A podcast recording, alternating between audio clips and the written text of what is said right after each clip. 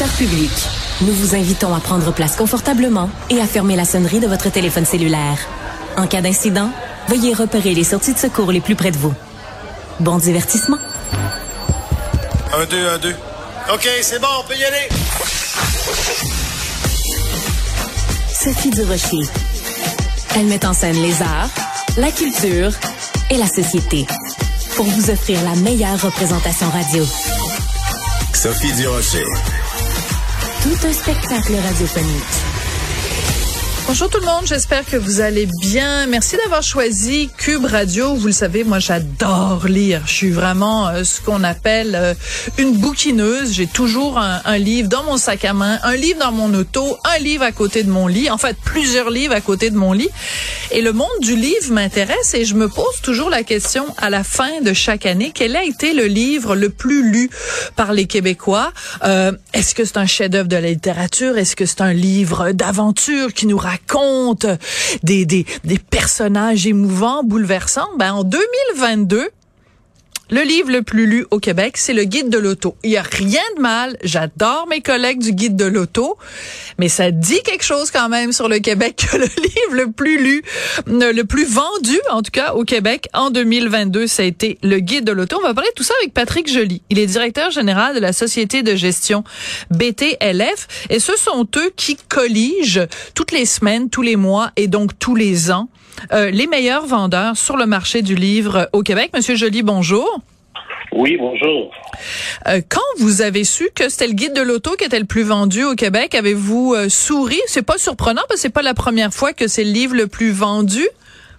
En effet, c'est ben on a ben souri, euh, donc c'est à tous les ans on trouve le guide de l'auto meilleur vendeur ou dans les dans les dans les meilleures ventes, donc c'était pas nécessairement une surprise pour nous là, c'est en ligne avec les autres années. Donc, mettons, si on prend les dix dernières années, il y a combien d'années à peu près où le guide de l'auto arrive numéro un? 9 sur 10, 8 sur 10? Oh, je me, je, je me suis vide comme ça, je pourrais pas vous dire euh, toutes les années, mais un, on, probablement au moins cinq ans. Là, euh, je, je pense ne pas trop me tromper en disant ça, mais c'est tout le temps dans les, euh, dans les top vendeurs. Là, mais c'est ça.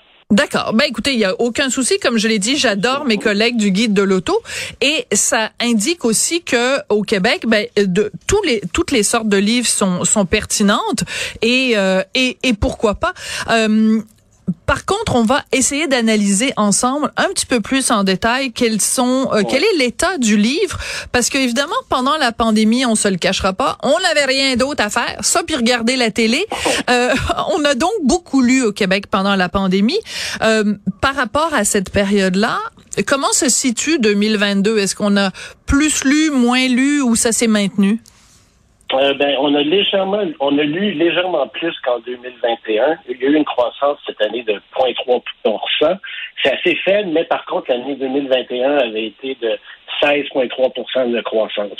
Donc, l'avantage, c'est que même si la croissance 2022 est, assez légère, quand même à 3,3% au moins, on a, on a consolidé les, euh, l'augmentation de 2021. Il n'y a pas eu de baisse en 2022 par rapport à 2021, ce qui est une bonne nouvelle. Donc, pour résumer, en 2021, on a lu beaucoup plus qu'en 2020.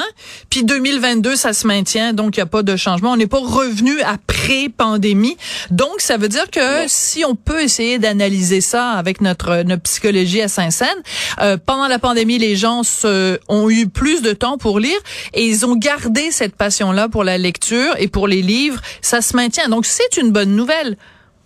Tout à fait, tout à fait. Bon, euh, évidemment, en 2021, la, la, la, pandémie, là, comme vous dites, euh, il y avait les activités culturelles étaient plus limitées, donc la, la lecture a été très populaire. Et euh, avoir, avoir les chiffres de cette année, on peut croire qu'en effet, là, il y a eu, euh, les gens ont gardé ces bonnes habitudes-là. Bon, donc, alors, oui, alors je veux qu'on regarde ça plus en détail. Alors, oui toutes les catégories confondues, c'est-à-dire si on fait pas de distinction entre les livres pratiques et, les, et la littérature, si on prend toutes les catégories confondues, on l'a dit, euh, numéro un, c'est le guide de l'auto 2023 écrit par Marc Lachapelle, Gabriel Gélina et un collectif d'auteurs.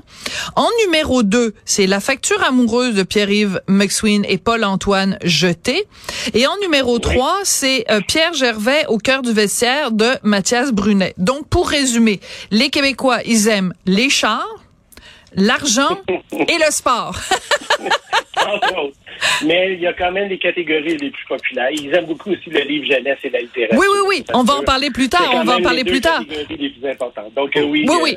Euh, oui, en effet, je suis d'accord avec vous. Mais, mais c'est intéressant parce que euh, quand on parle de la facture amoureuse de, de Pierre-Yves McSween et Paul-Antoine Jeté, c'est aussi un livre qui a été extrêmement populaire parce que ça parle euh, du de l'argent dans le couple, combien ça coûte quand on se sépare, le, les bénéfices ou les désavantages ou les ou les désavantages d'être en couple, etc. Donc c'est c'est c'est quand même une préoccupation qui est assez courante au, Québec.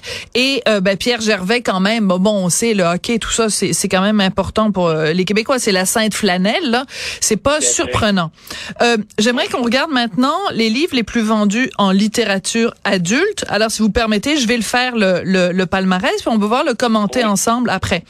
Donc, le premier livre, c'est État de terreur, Louise Penny, donc une auteure euh, du Québec. C'est quand même une bonne nouvelle. En deuxième, c'est l'affaire Alaska Sanders de Joël Dicker, un auteur français. En trois, c'est Angélique de Guillaume Musso, un auteur français.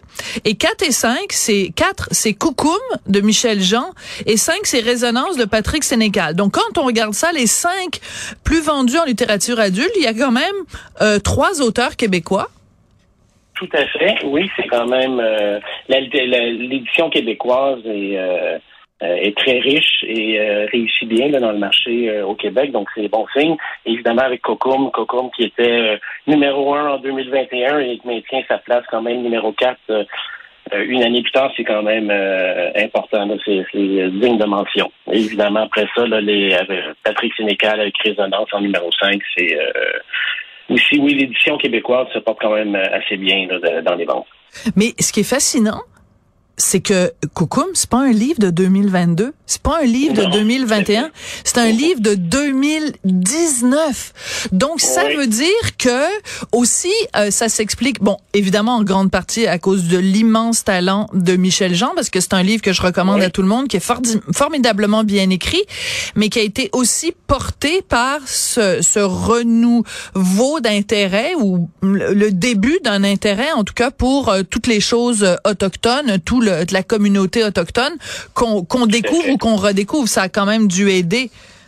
Oui, oui, oui, oui. c'est sûr que depuis quelques années, la, littérature autochtone ou qui traite de sujets autochtones euh, est en croissance. C'est encore pas un, des segments majeurs au Québec, mais c'est quand même, euh, ça vaut la peine de le mentionner, qu'il y, a, un intérêt grandissant pour euh, ce type de littérature. C'est sûr que Cocum, oui, comme vous dites, c'est la, ça fait quand même plusieurs années là, que c'est euh, parmi les meilleurs vendeurs. Oui, puis je veux pas du tout, euh, loin de moi l'idée de faire des catégories. Hein. Pour moi, euh, Michel Jean, c'est un, c'est un auteur. C'est pas, c'est oui, c'est un auteur autochtone, mais je veux dire, c'est pas, il y a pas une catégorie autochtone non plus dans la littérature. Là, à sa face même, pour ses qualités littéraires, c'est un livre absolument formidable. C'est juste quand même très particulier que euh, trois ans après sa parution, il se retrouve euh, vraiment dans la, la, liste des meilleurs vendeurs. Bon, là, il faut que je vous parle là parce que des fois les Québécois me découragent. OK.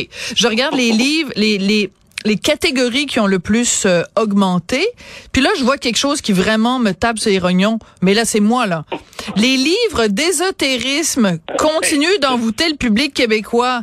Ça fait trois ans, une progression de 22% en 2022. Qu'est-ce qui se passe au Québec? Euh, c'est quand même intéressant à noter que la première année d'une forte croissance de l'ésotérisme a été euh, durant la pandémie. Là. Donc 2020-2021, on a vu une croissance de l'ésotérisme. Euh, hein? je vais vous laisser le, je vais vous laisser le soin de juger les causes, mais de déterminer les causes. Mais oui, on a c'est un fait intéressant. ceci étant dit, c'est quand même un, petit segment du marché. Là. C'est pas euh, c'est pas 50 des livres au Québec qui sont des livres d'ésotérisme. Mais c'est intéressant de noter qu'il y a quand même eu une croissance depuis le début de la pandémie euh, de cette catégorie-là et qui se maintient là, en 2022. Mais ça, c'est fascinant parce qu'en effet, on n'est pas sociologue, ni vous ni moi, mais mon Dieu que j'aimerais ça savoir, qu'il y a un, sociologue qui nous fasse le lien. Peut-être qu'il y a une, une, causalité entre la pandémie et le fait que les gens, peut-être avaient envie de se sortir de leur quotidien. Parce que tu sais, quand euh, on nous annonçait quasiment l'apocalypse là au début de la pandémie, donc peut-être les gens avaient envie de s'évader puis de croire à toutes sortes de, de, de patentes, je sais pas, les esprits, puis communiquer avec l'au-delà. C'est peut-être ça l'explication. En effet. Tout cas, sinon, c'est un drôle de hasard que c'est euh, en pleine pandémie que ça a commencé. Mais oui, je suis d'accord avec vous. Il doit, il, il doit lui avoir un lien. Euh, vivement des sociologues pour euh, nous aider euh, à l'expliquer.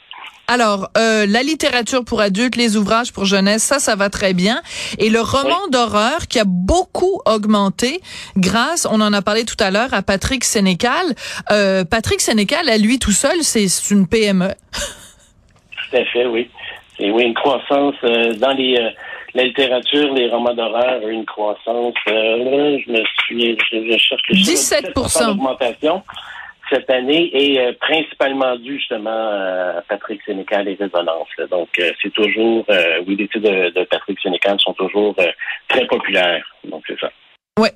Alors ben euh, donc euh, le, le littérature jeunesse c'est Élise Gravel, c'est quand même assez particulier.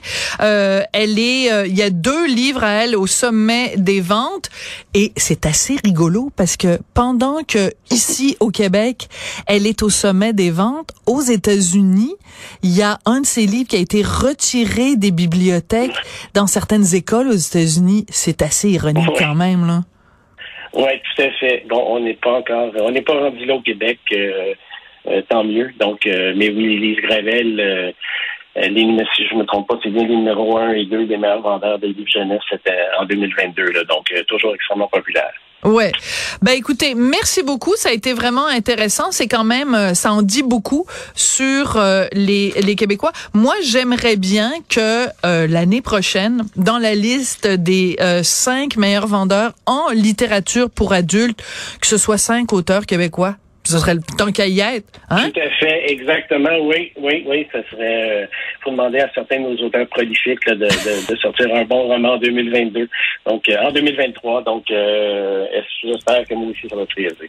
Merci beaucoup, euh, Monsieur Joly. Je rappelle que vous êtes directeur général de la société de gestion euh, BTLF, donc euh, euh, qui fait euh, ces, ces palmarès qu'on retrouve chaque semaine et qui là nous offre donc cet aperçu des meilleurs livres vendus en 2022. Donc ça va du guide de l'auto à euh, ben, de l'ésotérisme. Ben, coudon.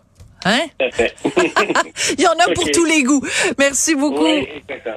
Merci. Merci.